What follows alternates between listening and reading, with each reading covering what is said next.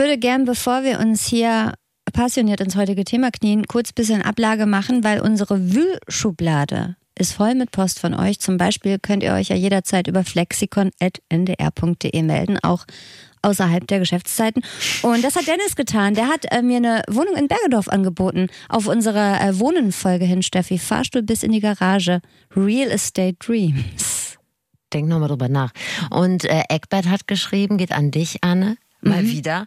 Er schwört auf äh, einen Reisesalzstreuer, den er, den er mal mitnimmt. Den bietet er dir auch an oder er legt ihn dir wärmstens ans Herz. Am Schlüsselanhänger, ne? Ja, damit du nicht mehr nach Salz fragen musst. Link anbei finde ich mega, Eckbert, denn Anna hat demnächst Geburtstag und ich sag mal so, ich habe mir die Preisgestaltung angeguckt. Da ist auch noch Maggi-Schlüsselanhänger drin. Den Sowas wirklich? Ich, ja, den kann man schießen auf einer Kirmes.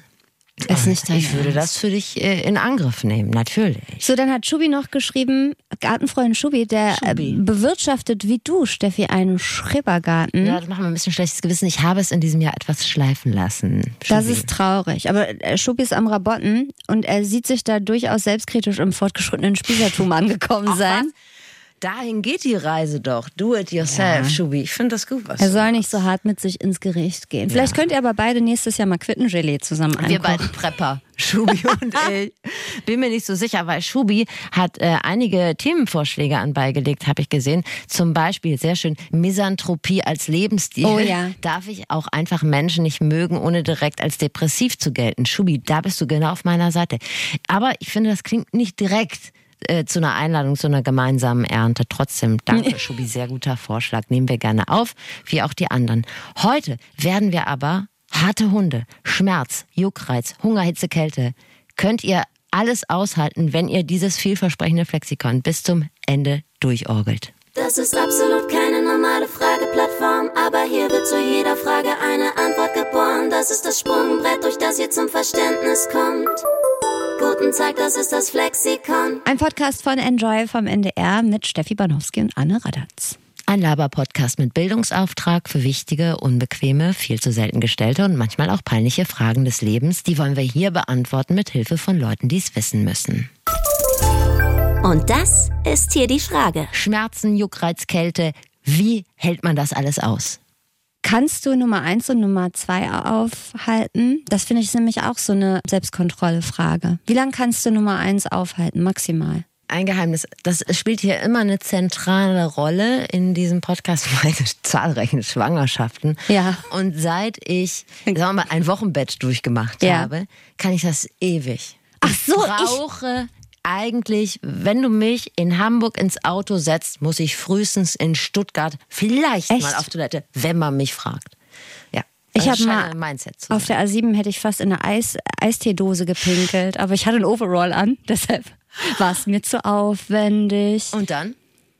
Dann habe ich, war ich kurz davor zu implodieren und dann kam das Schild für den Autohof. Ich hasse ja übrigens bei Autohöfen rauszufahren, weil ich mir das Gefühl habe, man verliert so viel Zeit, weil man noch so anderthalb Kilometer richtig von der Autobahn runter Raststätten sind. Früher gab es bei Autohöfen ja eine äh, Ecke für Fernfahrer, die gibt es heute immer noch. Und da gab es tatsächlich, habe ich das hier schon mal erwähnt, Pornokassetten. Konnte man sie dann reinschieben also Kassettendeck. Klasse.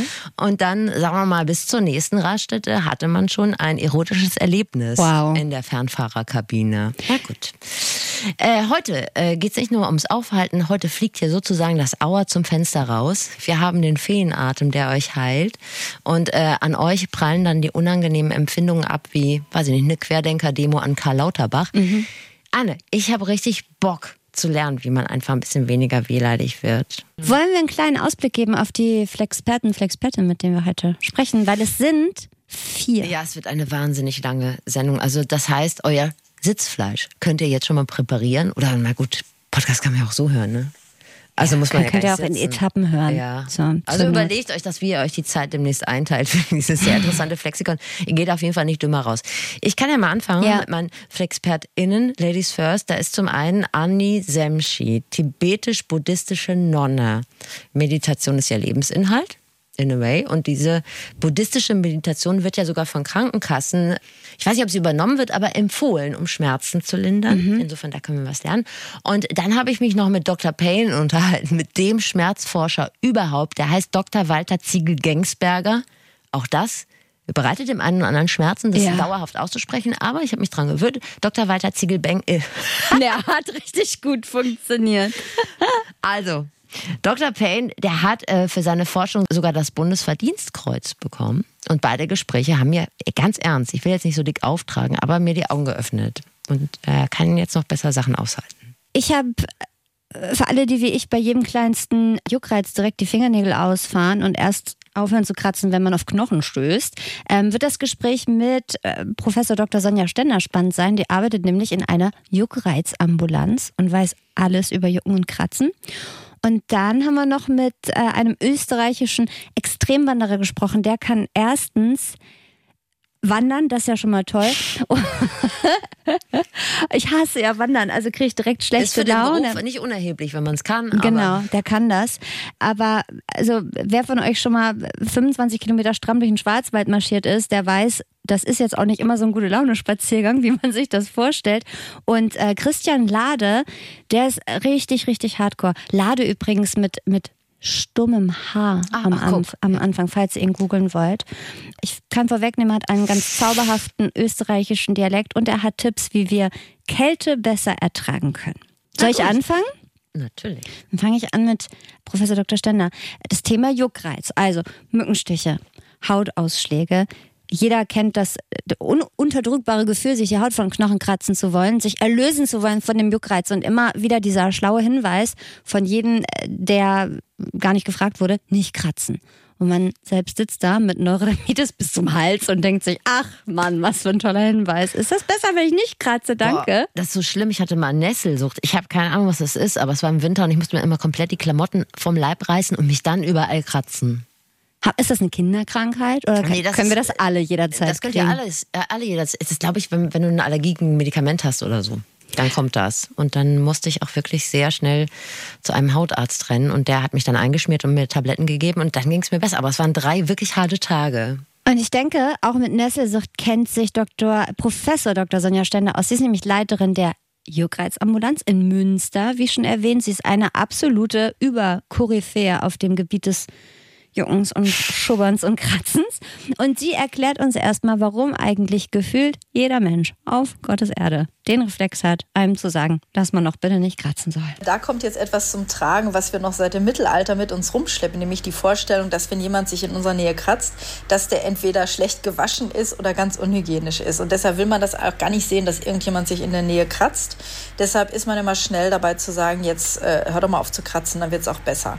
Das ist natürlich nicht machbar. Das, ich vergleiche das immer mit Ein- und Ausatmen. Ja, das wäre so, als würde ich Ihnen sagen, Sauerstoff im Körper ist gut, jetzt atmen wir immer nur ein. Das ist ein Reflex, also auch das Kratzen ist ein Reflex, der passiert unbewusst. Man ist schneller mit dem Kratzen, als dass man sich darüber bewusst ist. Im Großhirn, da ist jetzt gerade etwas, ähm, was auf der Haut sehr unangenehm ist. Da ist ein Signal. Also manchmal kratzt man sehr unbewusst. Das ist ja ein ähm, eine Empfindung, die dazu beitragen sollen, dass wir unsere Integrität erhalten, also unsere Unversehrtheit der Haut. Ich weißt du, ich dachte ja immer, der Hinweis von anderen Menschen wäre so liebevoll gemeint, so im Sinne von, das tut dir ja weh, wenn du dich kratzt, da bleibt ja. eine schlimme Narbe, mhm. wollen wir nicht. Und dann muss erst Frau Dr. Stender kommen, damit ich lerne, das dass das alles egoistische Arschlöcher sind, die einfach das mega eklig finden, wenn ich mir Mückenstiche aufkratze. Mhm. Weil die denken, die kriegen die Kratze von mir. Es ist nur ein Mückenstich. Das ist also kein Mitleid, es ist reiner Eigennutz, wenn euch das jemand sagt. Es gibt ja aber Kratzen und Kratzen. Ne? Also ich glaube, es ist einem weniger unangenehm, an einem Mückenstich zu kratzen vor versammelter Mannschaft, als wenn man zum Beispiel einen Intimpilz mal schön ja. hat. Genau. Weil jetzt reißt hier auch bitte keiner entsetzt die Augen auf. Alle kennen das Gefühl, sich durch die Jeans das Geschlechtsteil kratzen zu wollen. It happens to everyone. Und man denkt, man stirbt, wenn man das nicht weißt macht. Weißt du, wofür ich diesen Podcast so liebe? Weil ich, für die ekligen für, Momente. Für mich war das auch immer so eine sehr intime Sache und ich habe sie niemals laut ausgesprochen, dass ich das jemals in meinem Leben gemacht habe. Aber durch dich weiß ich, Wahrscheinlich ist dass es ich so, genauso eklig wir nur bei, Und wir denken immer, alle sind so. Nein, nur wir sind eklig. Auf jeden Fall ist Jucken und Kratzen insgesamt eine Handlung voller Schamgefühl und Peinlichkeit. Juckreiz ist auf jeden Fall viel mehr mit Scham verbunden als Schmerz. Bei Schmerz haben wir wenn wir das so berichten, das Mitleid unserer Mitmenschen, weil die alle wissen, wie quälend Schmerz sein kann. Aber bei Juckreiz ist das eben anders gelagert, weil man eben diese Vorstellung hat, da ist irgendwas auf der Haut, was da nicht hingehört. Und das kann im einfachsten Fall irgendein Mückenstich sein oder eine Wanze. Aber wenn das großflächig ist, dann denkt man eben, nein, da ist irgendwas eine Parasitose, da sind ganz viele ähm, Scabies-Milben oder anderes, was da eigentlich gar nicht hingehört. Und damit will man ja auch keinen Kontakt haben, weil das ist ja übertragbar. Das hat, also das hat schon einen Sinn auch, dass wir so ein bisschen Abstand halten. Aber auf der anderen Seite ist es ja nun auch so, dass ganz viele Erkrankungen Juckreiz machen können und dass es nicht gerechtfertigt ist, wenn wir da immer von diesen Menschen Abstand halten. Soziale Ausgrenzung ist das doch schon fast, oder? Ist ja auch schon wieder so eine versteckte Krankheit. Ja, wenn jemand eine Hautkrankheit hat, sich kratzt und dann nehmen alle direkt so drei Armlängen Abstand, weil sie denken, oh, die Kratze will ich nicht haben, dann ist das, glaube ich, für den Menschen, der sich kratzt, erstmal ein ziemlich uncooles Gefühl.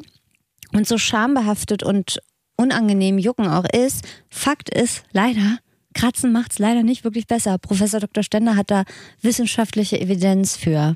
Also für diese Beobachtung, dass ähm, Jucken nach Kratzen schlimmer wird, gab es indirekt letztes Jahr den Nobelpreis. Äh, letztes Jahr der Nobelpreis wurde ja für die Sensorik der Haut verliehen an zwei Wissenschaftler aus Amerika, ähm, die verschiedene Kanäle in der Haut nachgewiesen haben. Und einer dieser Kanäle ist auf bestimmten Zellen in der Haut und ist für mechanische Stimuli zuständig. Und wir wissen mittlerweile, dass wenn ähm, wenn der sensibilisiert wird, dann führt eben Kratzen zu jucken. Eigentlich ein physiologischer Vorgang. Wenn wir kratzen, das ist ein mechanischer Reiz, dann unterdrückt das Jucken. Aber wenn diese Kanäle übersensibilisiert sind, also dauerhaft aktiviert sind, dann führt das nochmal zu Jucken.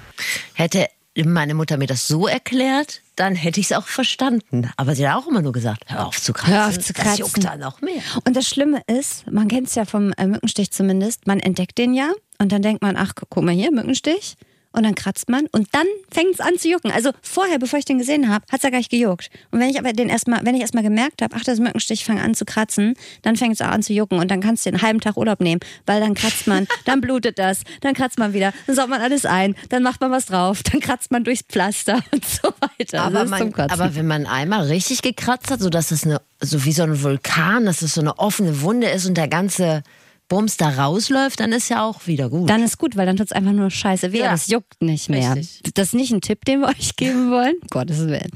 Es gibt eine sehr spannende Sache, die in den letzten Jahren erfunden wurde. Und zwar habt ihr vielleicht, Steffi, du auch, schon mal von diesen Wärmestiften gehört, mit mhm. denen man ja angeblich so bei Insektenstichen den Juckreiz behandeln kann. Hab ich ehrlicherweise lange für kompletten Mumpitz gehalten, den irgendwer erfunden hat, der dringend Geld brauchte, um sich ein Ferienhaus an der Côte d'Azur zu kaufen. Ich glaube, das hat geklappt. Das glaube ich auch. Ja. Aber er hat dieses Ferienhaus offensichtlich zurecht, weil Professor Dr. Stender sagt, diese Wärmestifte funktionieren wirklich. Und zwar so gut, dass die jetzt sogar noch weiterentwickelt werden sollen. Ganz kurzer Disclaimer. Sie nennt jetzt äh, den Markennamen das ist ja aber natürlich keine Werbeveranstaltung. Wir wollten einfach mal eine Expertin nach ihrer Meinung zu dieser Erfindung fragen. Gibt auch bestimmt richtig super tolle andere Hitzestifte, nehme ich an. Genau, das Bite Away. Ne, davon sprechen Sie. Das ist eben der fast 50 Grad äh, heißer Hitzereis für, für drei oder sechs Sekunden. Das funktioniert hervorragend. Dadurch wird auch die Nervenfaser, die Schmerzfaser aktiviert, die dann einmal das Jucksignal unterbricht.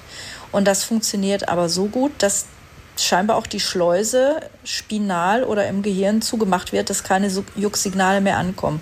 Bei Wespenstichen haben sich das meine Kollegen in der Charité angeguckt, Herr Maurer und Herr Metz ob, ähm, ob dieses Eiweiß da denaturiert wird. Ne? Weil das, ist, das müsste die Annahme sein, aber das wird es nicht.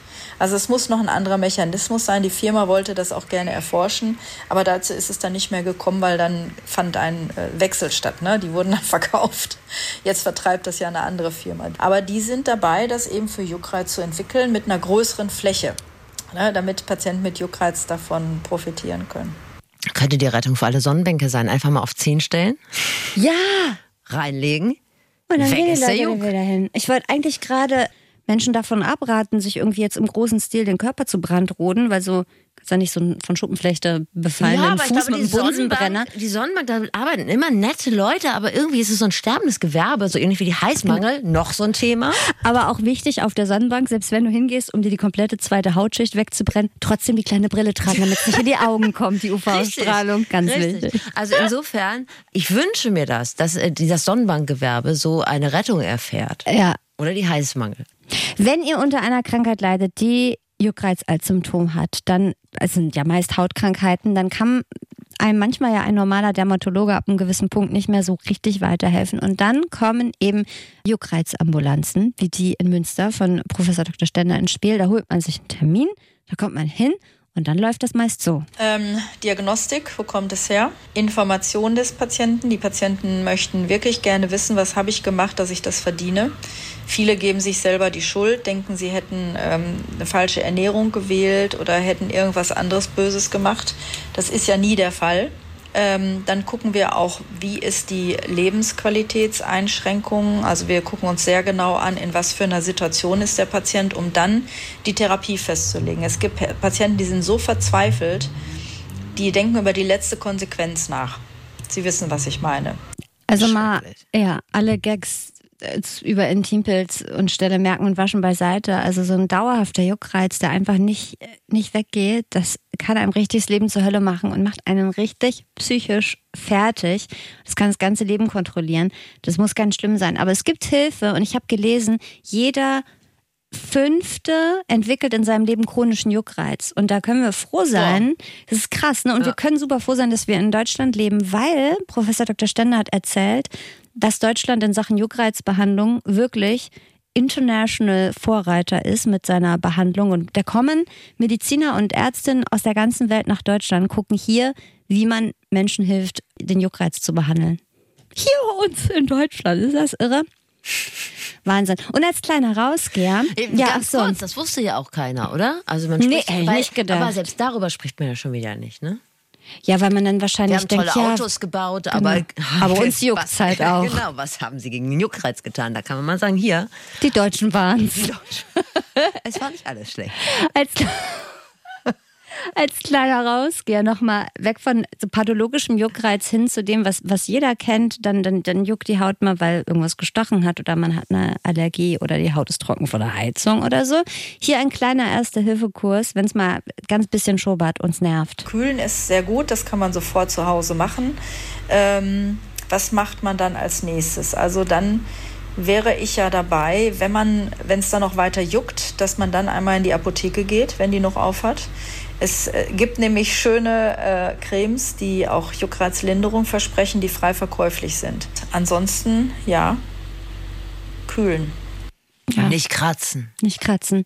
Ich hoffe, die Tipps von, äh, von Professor Dr. Stender haben ein paar von euch geholfen. Zum Beispiel vielleicht Linda, die hat sich nämlich bei uns gemeldet bei Instagram und äh, Lindas Tochter hat Neurodermitis und die haben auch schon alles so, oh, also Ablenkungsübungen, ne, mit so Klopfen und Kneifen. Das haben die alles durch, das arme Kind.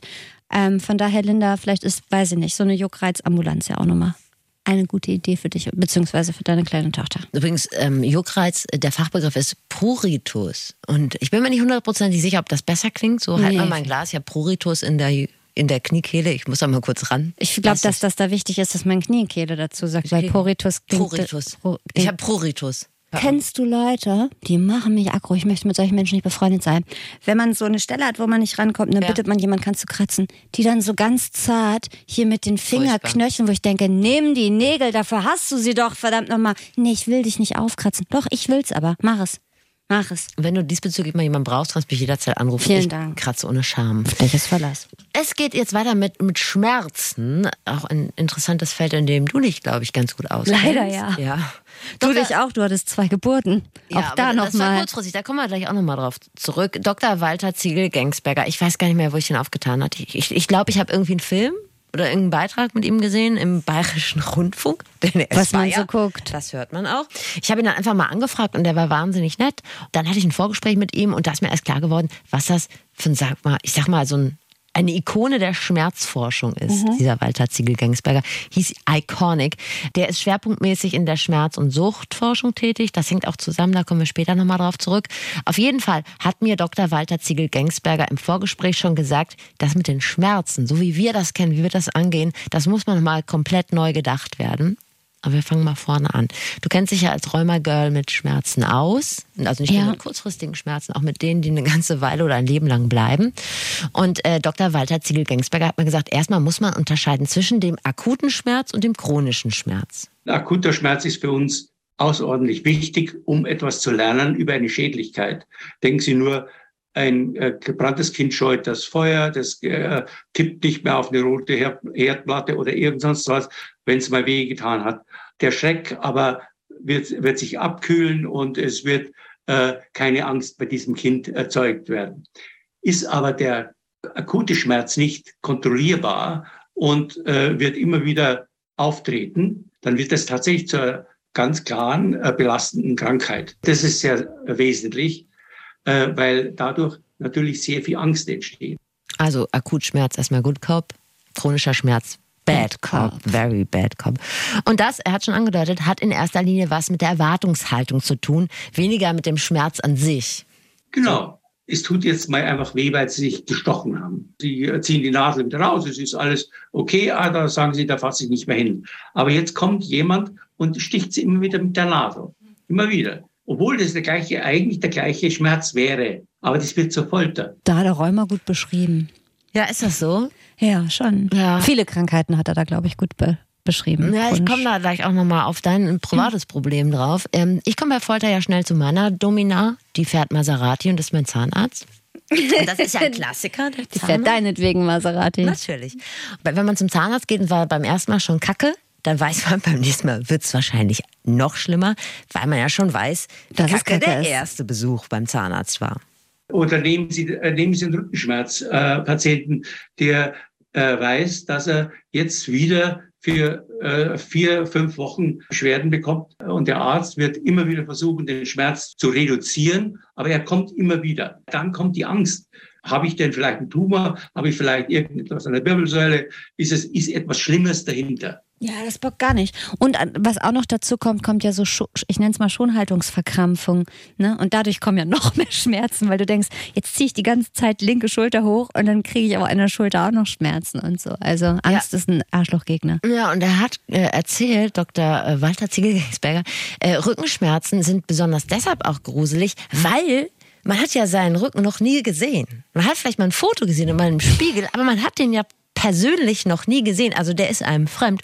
Und was von hinten kommt, das ist ja nochmal besonders hinterhältig. Ja, ja, ja, ja, hinterrücks ist oder Heimtücke oder die Hexe schießt von hinten. Wir nennen ja Hexenschuss sogar. Das ist gerade der, der Rücken ist ja sehr mystisch. In dem Moment, wo Sie zum Beispiel eine Verletzung haben, jetzt am Arm oder sich geschnitten haben oder, oder irgendetwas, Sie wissen, was der, äh, was der Grund war, was der Auslöser war. Das ist schon die halbe Lösung des Problems, weil Sie wissen, was los ist. Äh, und wir untersuchen zum Beispiel auch diese die Augenkontrolle, dass man sozusagen den Schmerz anschauen kann. Und dass man über eine Videoprojektion äh, sieht, wie die Hände des Therapeuten auf, auf dem Rücken äh, etwas machen. Und da sieht man, dass eindeutig die visuelle Kontrolle wichtig ist für die Schmerzperzeption für die Intensität.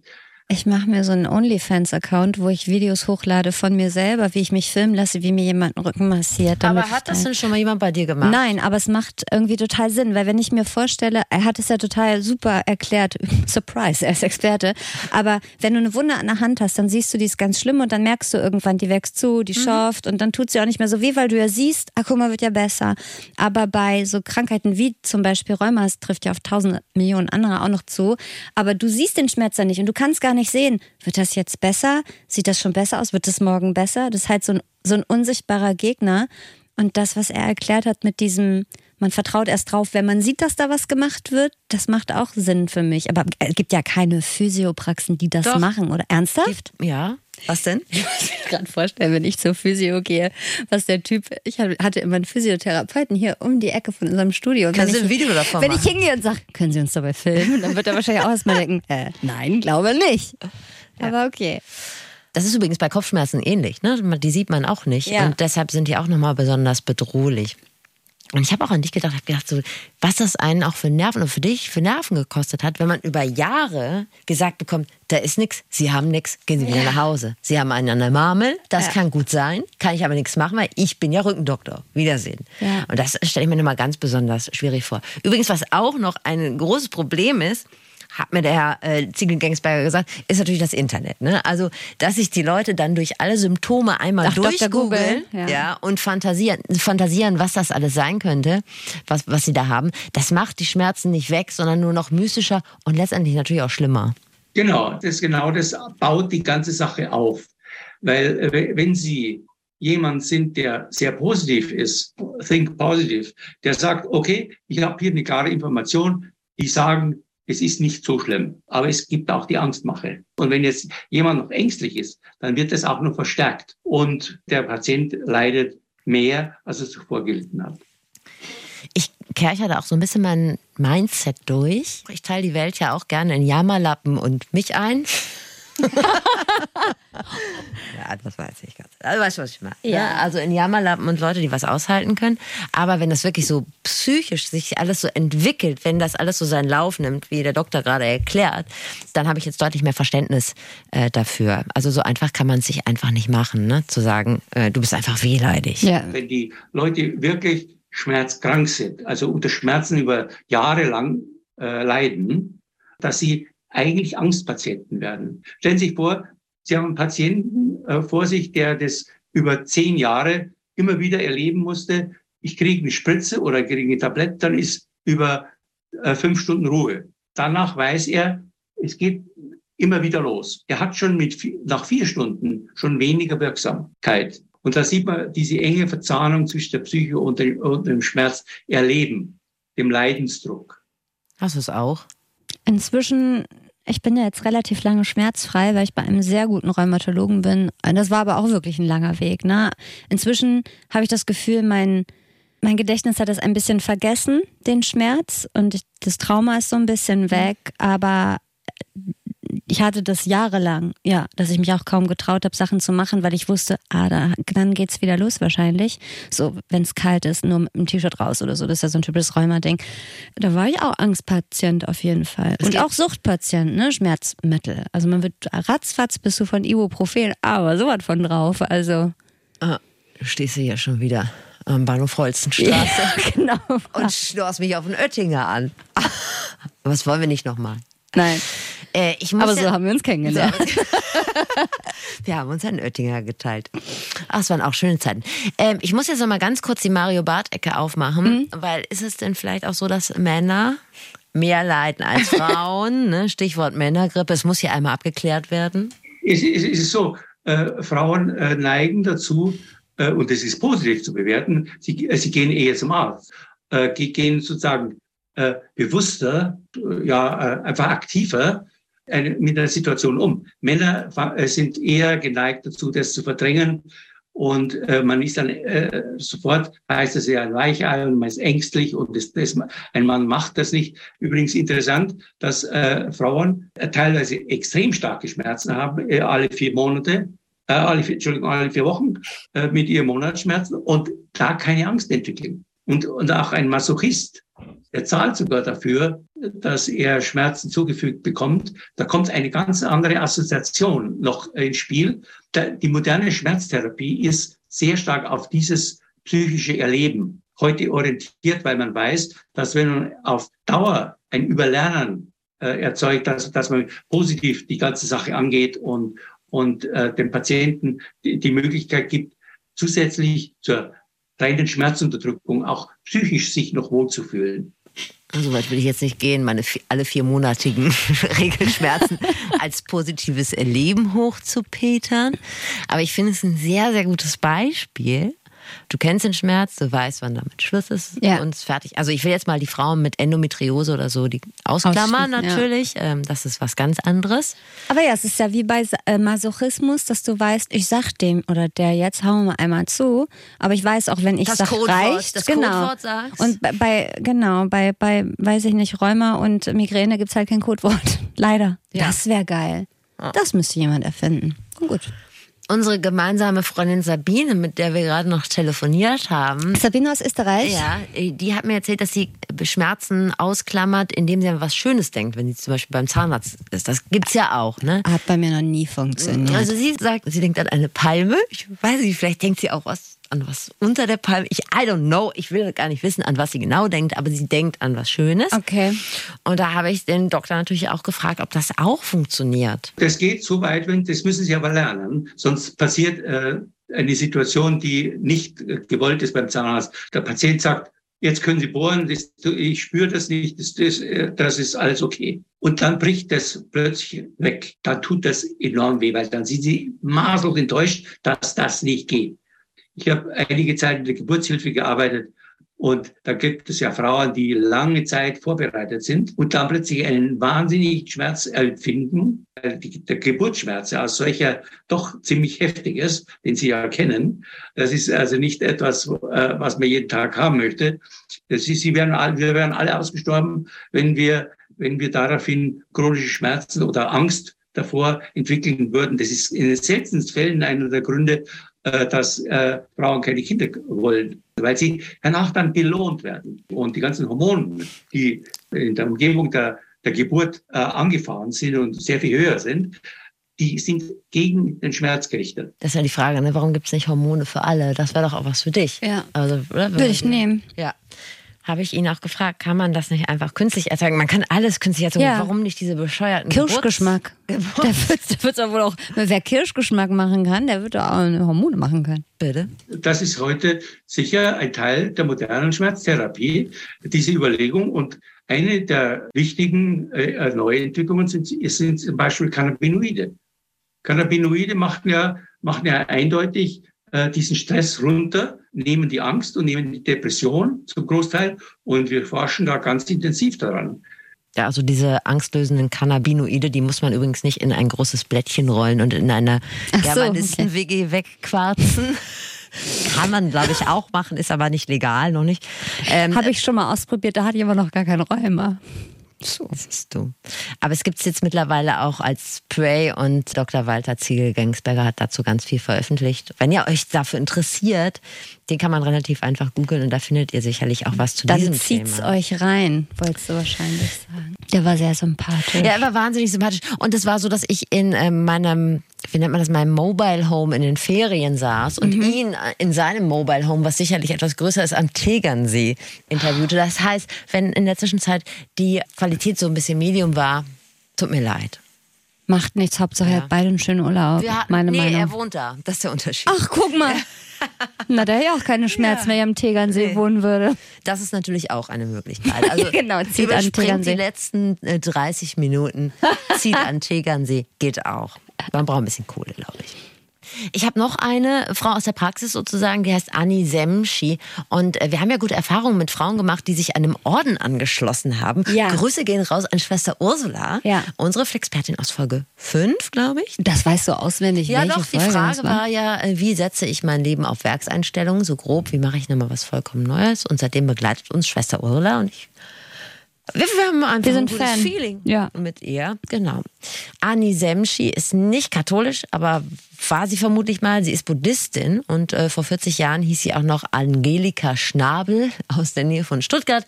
Jetzt heißt sie Ani Semschi und Ani ist nicht der Vorname, sondern das bedeutet im Buddhismus sowas wie Schwester. Ne? Nur, Ach so, ich dachte, ich hätte mich sonst auch in Anni Radatz einfach umbenennen können. Anni, Schon Anni, hätte ich so ein leicht buddhistisch. Anni, Anni geht gar nicht. Okay. Und vielleicht fragt ihr euch jetzt, was hat Buddhismus bitte mit Schmerzen, Juckreiz und dies und das zu tun?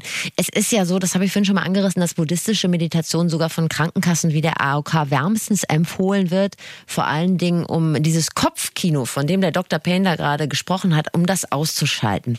Und weil ich keine Ahnung habe von Meditation und so weiter von entfernt bin wie Olaf Scholz von Conditioner, habe ich mich an das Thema Buddhismus erstmal rangetastet mit der Frage, was ist das überhaupt? Also so grob. Buddhismus ist in der Hinsicht keine wirkliche Religion. Es ist ein Weg äh, und ein Geistestraining. Das ist vielleicht das Treffendste. Und das Zentrale, der zentrale Punkt dabei ist quasi so die Erkenntnis, dass alles im Leben davon abhängt, wie unser Geist beschaffen ist. Wenn wir positiv, aufgeschlossen, tolerant, mitfühlend sind, dann kommen auch eher äh, entsprechende Reaktionen von anderen. Also das heißt, Buddhismus ist in der Hinsicht ein genau hinschauen. Wir erkennen durch dieses genaue Hinschauen, dass wahres Glück letztendlich nur im Inneren zu finden ist. Kommst du damit? Also die Reise nee. geht schon in die Richtung, die auch äh, der Doktor gesagt hat. Äh, man muss positiv sein. Ich komme schon mit, aber ich habe so ein ich muss dann immer an diese Instagrammerinnen nee, nee, Insta nee, Ich weiß, aber ich denke ja, dann an dieses Choose Happiness und dann denke ich, na, jetzt, nee, wir nehmen dich jetzt gleich an, mich mal an die Hand. Hand. Das ist etwas sehr viel bodenständigeres. Drück mich mal ganz kurz, ich ganz drück doll. dich mal ganz fest. Und dann nehme ich an die Hand. Und da gibt es ganz gute Methoden, sowas wie Schmerz, Juckreiz, Kälte, nicht auszuschalten, aber auf jeden Fall auszuhalten. Normalerweise haben wir ja irgendwie Schmerzen und wir wollen sie so schnell wie möglich loswerden. Dadurch nehmen wir uns die Chance, genauer hinzuschauen. Und ich denke, das ist der Punkt. Durch dieses genau hinschauen kann ich lernen, zum Beispiel zu beobachten, dass Schmerzen sich verändern und nicht so ein riesen Ding draus zu machen, oh mein Knie, jetzt kann ich vielleicht nie mehr richtig laufen oder nie mehr richtig sitzen oder solche Sachen. Und da merkt man auch, wie wir die Tendenz haben, Dinge so solide zu sehen. Und dadurch, dass ich genau hinschaue, kann ich erkennen, ja, auch er verändert sich. Irgendwann war er nicht da, dann ist er mal ganz intensiv, dann weniger intensiv und irgendwann habe ich ihn vielleicht vergessen. Die Ruhe muss allerdings erstmal haben. Ja, ich habe da so viel Respekt vor. Aber ich habe auch schon Respekt vor Leuten, die in einer Konferenz fünf Minuten sitzen, ohne dreimal aufs Klo zu gehen und fünfmal sich am Kopf zu kratzen. Also ich, ich kann wirklich keine drei Minuten sitzen, ohne irgendwo mich anzudaddeln, wenn man denkt, jetzt juckt's aber hier, jetzt zwickt die Jeans. Und wie man da irgendwie eine Stunde sitzen kann und dann so völlig ohne Erwartung sich in den Schmerz reinfühlen, weiß ich nicht, ob ich die, allein den Erleuchtungspunkt noch erreichen werde. Das finde ich irre. Also wenn man sich mal wertfrei und in Ruhe mit dem Schmerz beschäftigt, dann kommt man vielleicht sogar drauf, woher der kommt. Hat es zu tun mit meiner Sitzhaltung zum Beispiel, dann kann ich die ja auch verändern. Hat es zu tun mit Einflüssen bei der Arbeit, dass ich ungesund auf dem Schreibtischstuhl sitze oder sowas, gell? Und dann mit Achtsamkeit kann ich auch daran arbeiten, aufrechter zu setzen, den Computer höher oder niederer, dass ich nicht so leicht Kopfschmerzen bekomme. Ja, komm, aber das ist doch wirklich, also das ist doch was ja, Handfestes. Ja. Genau, ich muss nur kurz im Kopf umswitchen von so äh, chronischen Krankheiten wie Rheuma etc. So, die kannst ja. du nicht wegmeditieren, Nein. aber natürlich kannst du andere unangenehme körperliche oder auch geistige Beschwerden, kann man bestimmt wegmeditieren. Ich würde beim Meditieren Rückenschmerzen kriegen, wahrscheinlich, weil ich da sitze wie so ein, weißt du, wenn man so im Becken so komplett zusammenfällt und so. Aber nein, das macht schon Sinn, was sie sagt. Anne müsste ihren Job aufgeben, um sich dahin zu meditieren. Ich sehe das schon. So viel Komplett. Achtsamkeitstee kannst du gar nicht so saufen. Viel, genau, ich habe ja habe ich mir einen Frauentee gemacht, weiß ja. ich noch nicht, was der am Ende des Tages aus mir machen soll. Ja, Achtsamkeitstee und drei Jahre Urlaub würden mich da nicht hinbringen. Aber es ist doch interessant, wie viele Schnittmengen es gibt. Zudem, also die Wege sind ja nur die, also sie sind unterschiedliche ja. Wege, aber im Prinzip sagen ja beide dasselbe. Und ich bin ja auf jeden Fall, das will ich nochmal sagen, ich finde ja immer, man sollte alles ausprobieren. Also wenn es einem ultra scheiße geht und man zum Beispiel ganz schlimme Schmerzen hat, ich würde alles ausprobieren. Ich habe auch alles ausprobiert. So, ne? Ich würde auch Meditation nochmal ausprobieren. Auch wenn ich denke, forget it, kriege ich einen Affen dabei. Ich sag dir gleich nochmal, wie du da einsteigst. Noch eine ganz kurze Frage rein ins Leben von Anne Semsch. Äh, von Anne Semschi. Guck, da war es schon. Wir sind schon eine dieselbe Person. Anne Semschi. Was macht denn eine Buddhistin wie Sie, wenn sie ganz akut Zahnschmerzen hat? Ich rufe einen Zahnarzt an. Also es heißt in keiner, keinster Weise, ja, dass wir jetzt alles erdulden, ertragen und so weiter müssen.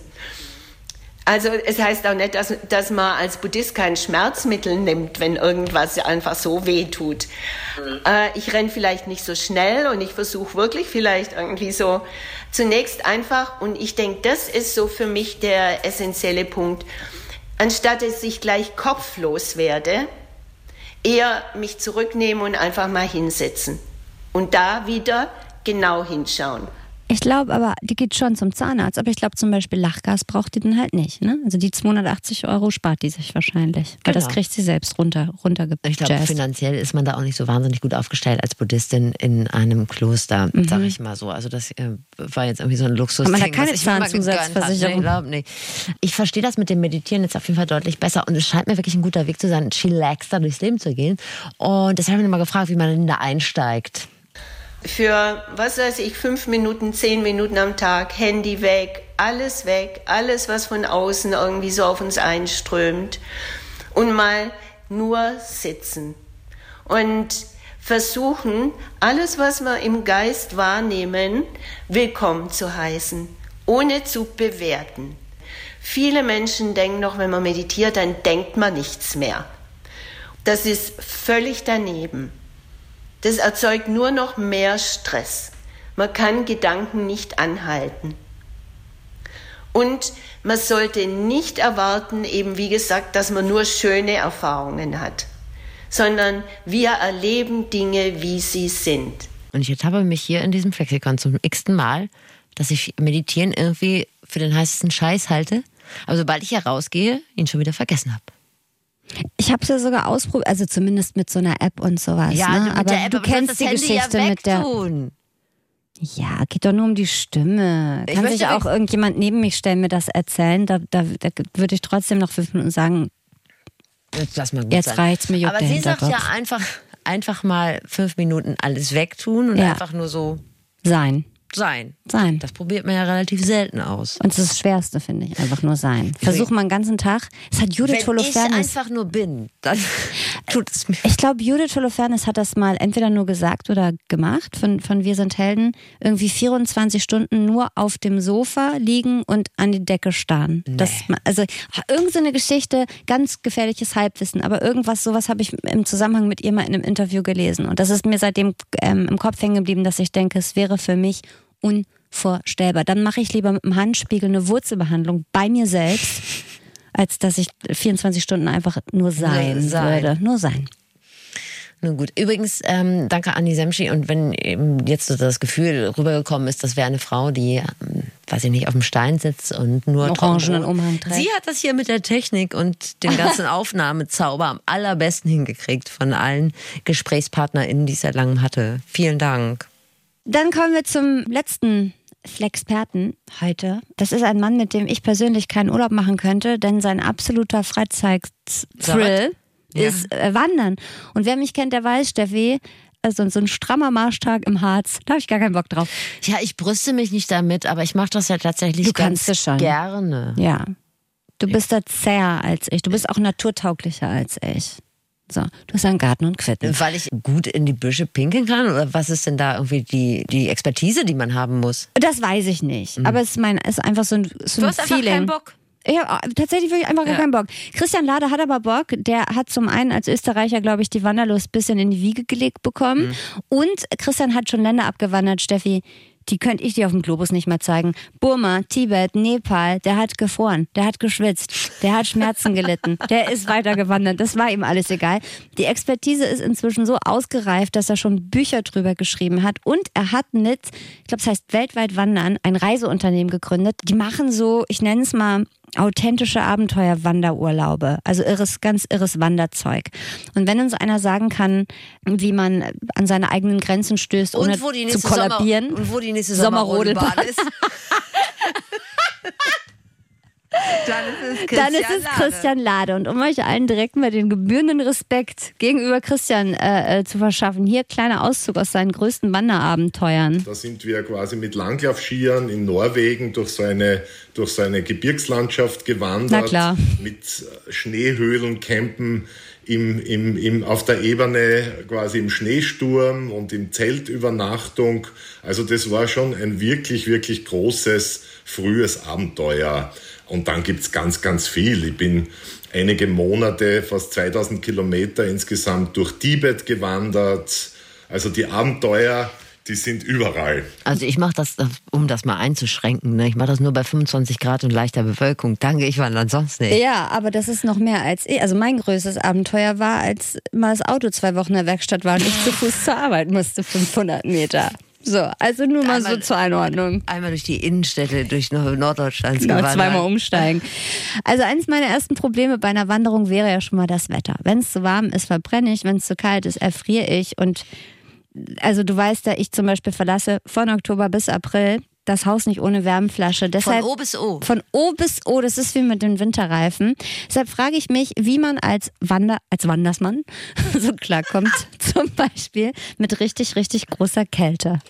Also das kann man ja statistisch äh, sich anschauen, dass man natürlich in einem gewissen Rahmen, der nicht lebensgefährlich ist, sich an Kälte gewöhnen kann. Also es ist auch ganz leicht, wenn ich jetzt im Zimmer drinnen sitze und rausschaue in den November, Nieselregen und, und das Wetter schaue, dann mag ich keinesfalls raus.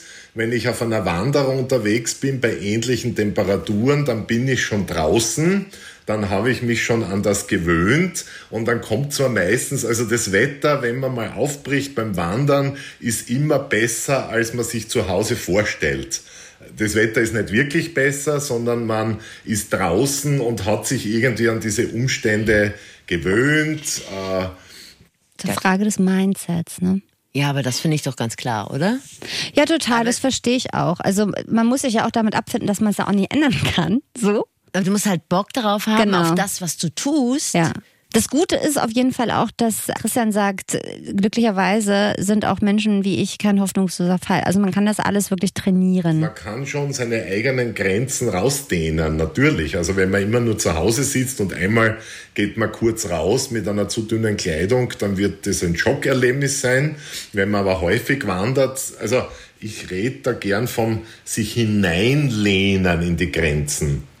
Also man soll jetzt nicht äh, eine, ich übertreibe jetzt, eine Arktis-Expedition machen, ohne dass man geübt ist. Das wäre ein zu großer Gap. Aber man kann sich so Stück für Stück dem annähern, wenn man das möchte. Und ich plädiere schon sehr dafür, so die Komfortzone zu verlassen. Gutes Stichwort Kälte. Ich habe zum Thema eine Studie gelesen von schwedischen Forschern vom, vom Karolinska-Institut, die haben herausgefunden, dass jeder fünfte Mensch weniger Kälteempfinden hat als, als Rest der Mensch, denn fast jedem fünften Menschen fehlt so ein bestimmtes Protein, ich kann es kaum aussprechen, Alpha-Actinin 3, glaube ich, so habe ich es mir aufgeschrieben.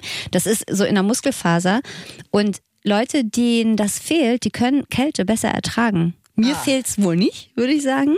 Ich, das, Aber Fakt ist, also es gibt Leute, die weniger und vielleicht, ent, vielleicht entwickelt sich das auch. Vielleicht produziert der Körper das im Laufe eines Lebens, weil Kinder, denen ist ja nie kalt. Meine Theorie. Finde eine kluge Theorie. Ich ja. habe in Bio auch zu wenig aufgepasst, als ich da jetzt irgendwas gegen sagen Das wissen wir bereits. Danke. Was man beim Wandern aber lernen kann, und das lässt sich, glaube ich, auch auf andere Lebenssituationen runterbrechen. Es gibt immer so eine Anfangsträgheit, aber es gibt auch immer so eine Schwelle. Wenn man die dann überschreitet, dann ist es plötzlich nicht mehr so kalt oder tut nicht mehr so weh. Das heißt, wenn ich jetzt losgehe auf eine Wanderung, die erste halbe Stunde ist mühsam. Also da ist die Schuhe zwicken, äh, die Muskeln sind kalt, ich habe eigentlich überhaupt keine Lust, das Wetter passt irgendwie gar nicht. Äh, die erste halbe Stunde, Stunde das, man kennt es auch vom Laufen gehen oder wenn man irgendwie so in eine Bewegung reinkommt, die ist fürchterlich. Wenn ich dann aber ein paar Stunden unterwegs bin, dann gibt schon so eine körpereigene, so einen Flow. Also man geht, äh, überwindet so die erste Kälte, man läuft sich warm, dann gibt's ja diese Körperheizung und auch dann, wenn man dann in einen Sturm kommt, also es gibt schon so diese körpereigenen Endorphine, die auch in Notsituationen, oder vielleicht sage ich jetzt ein Blödsinn, äh, ein Wissenschaftler wird vielleicht, äh, äh, die, die, aber es gibt körpereigene Stoffe, die einen eigentlich helfen, Kälte, Umbilden ohne viel Probleme zu überstehen. Ich rede jetzt nicht vom Extremen, dass man sich die Zehen abfriert, aber, aber sozusagen so, die Grenze wird je, nach einigen Stunden gehen, verschiebt sie die ganz spürbar in eine, in eine größere Komfortzone, wenn ich unterwegs bin. Also die erste halbe Stunde, Stunde, da muss man schon ein bisschen die Zähne zusammenbeißen und drüber gehen. Wer kennt's nicht? Ja. Erst die erste Stunde joggen ist immer wahnsinnig. ja, genau, aber ab Stunde unangenehm. drei. Ja. Naja, du kennst ja dieses Runner High. Das ist ja dann offensichtlich das Paradies, was hinter dieser Komfortzone liegt. Ich kenne es nicht, ich war noch nie da, aber du kennst es ja. Nee, eigentlich gesagt halte ich das für einen großen Bums. Ja? Aber ja, ich hatte ich noch nie, tut mir leid. Nun ist ja Wanderung im Schneesturm nicht jedermanns Alltag, sondern das Frieren passiert uns eher mal, wenn man irgendwie an einer Bushaltestelle steht, Januar, minus sieben Grad, Schneesturm, Bus gerade weg und dann kommt der nächste erst in 20 Minuten oder für die Hörerinnen und Hörer auf dem Dorf in zwei in Stunden.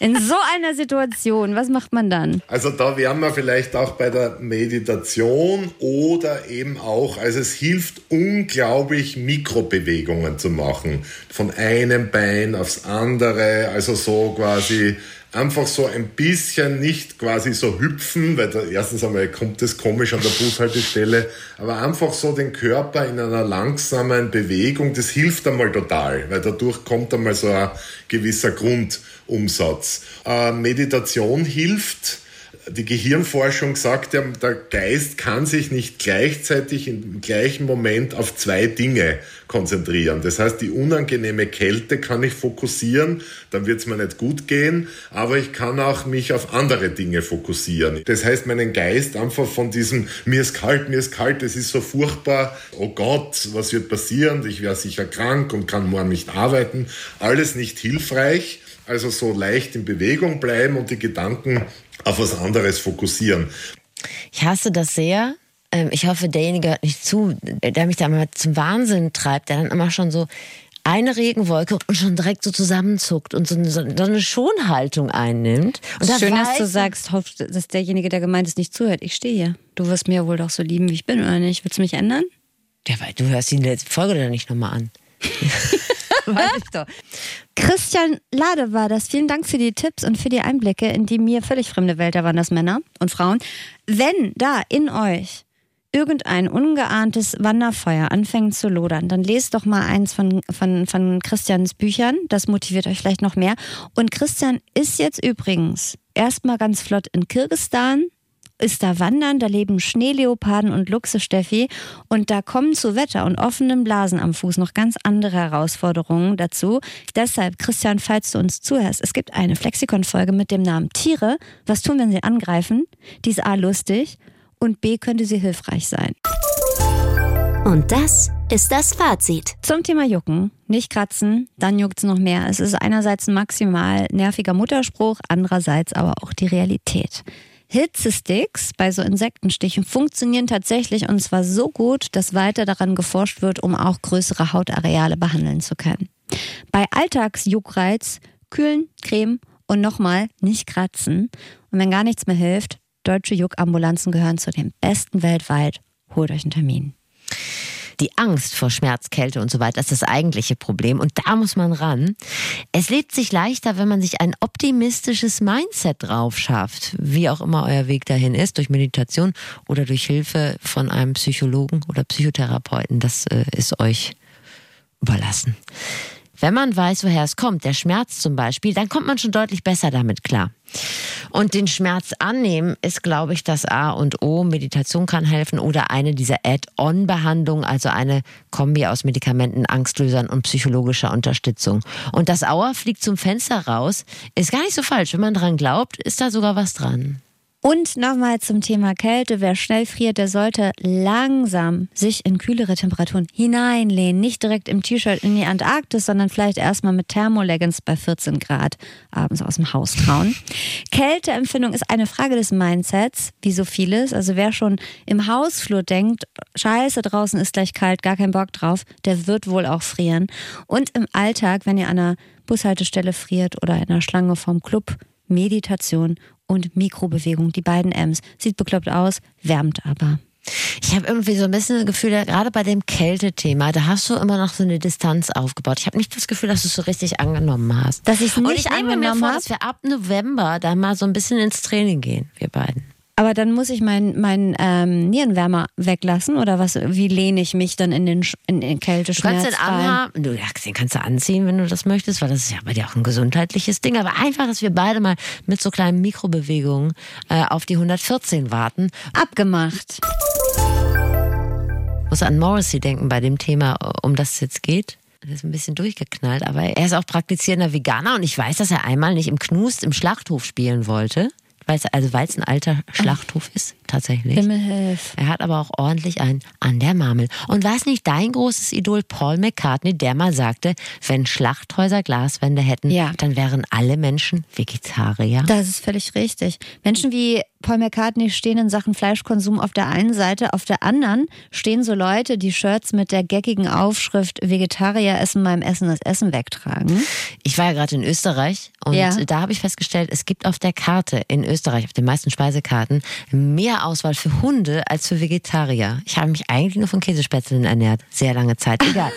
also Sprüche, T-Shirts wie äh, das, was du gerade erwähnt hast. Ich Ja. bin ein großer Fan von frische, äh, von, von, Von frische Von, T-Shirts. frische T-Shirts, von frischen T-Shirts und von Sprüchen T-Shirts. Äh, die sollten wirklich verboten werden. Ja. Diskussionen über Fleischkonsum hingegen, finde ich, kann man machen. Ich finde es wichtig. Und Ja. deshalb wollen wir euch heute zu dem Thema auch im Podcast ans Herz legen. Wen dürfen wir essen? heißt ein sechsteiliger Doku-Podcast von den Kollegen Jannis Funk und Jakob Schmidt von Bremen 2. Wenn man mal überlegt, also FleischesserInnen, die verzehren relativ bedenkenlos ja einen XXL-Schnitzel. Wenn man aber den einen gebratenen Labrador oder ein Schlangenfleisch anbietet, dann ist wieder eklig. Ne? Die armen Schlangen. Jannis und äh, Jakob sind in acht Länder auf drei Kontinenten gereist und beschäftigen sich zum Beispiel mit der Frage, warum ja, wir hierzulande Lamm essen, aber halt niemals Labrador essen würden, während Hundefleisch ja anderswo einen völlig normalen Mittagstisch ergibt.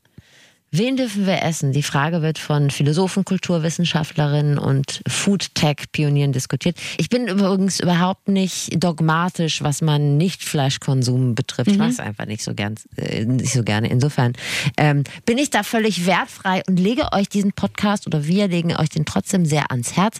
Könnt ihr da hören, überall wo es Podcasts gibt, zum Beispiel in der ARD Audiothek. Und wenn ihr da schon seid oder irgendwo anders, wo ihr eure Podcasts äh, hört, dann lasst uns gerne entweder eine nette Bewertung da oder abonniert uns oder drückt uns da ganz doll. Vielleicht kann man da auch liken oder gruscheln, zwar- je nach, je nach Anbieter. Es wurde lange nicht mehr gegruschelt. Ne? Aber ich finde sowieso, und das mal ganz ernst, ich freue mich immer riesig, wenn ich so nettes Feedback bekomme. Das Ich auch. Und ich freue mich überhaupt nicht, wenn ich schlechtes Feedback bekomme. Deshalb lasst es bitte. Es folgt ein extrem geheimnisvoller Mystery-Teaser auf die nächste Folge. Wenn ich durch meine Timeline scrolle, dann, dann jagt da ein JGA den nächsten. Hier eine Bride-to-be-Schärpe, da eine Männergruppe, die sich auf dem Bierbike ein in die Rüstung römert. Und dann zwei Wochen später guckst du auf die gleichen Accounts und dann sind da Tauben und Ballons, Fotoboxen, Candybars, weil dann wurde geheiratet. Und es wird sehr viel geheiratet dieser Tage. Vielleicht ist auch nur private Evidenz, man weiß es nicht. Aber wenn geheiratet wird, dann wird auch das komplette Ersparte auf den Kopf gekloppt. Da bleibt nichts übrig. Keiner geht mehr irgendwie im Dezember kurz vor Silvester zum Standesamt, um Steuern zu sparen. Früher musstest du immer bei Linda de Mol dir eine Traumhochzeit erspielen. Ja. Heute ist das anscheinend gang und gäbe, ne? dass Total. man dafür so viel Geld ausgibt. Es geht ums Heiraten und die Frage, macht das Sinn? Äh, warum sollte man überhaupt heiraten? Oder sollte man es lieber sein lassen? Was kostet eine Scheidung? Auch das spielt ja über kurz oder lang vielleicht sogar eine Rolle.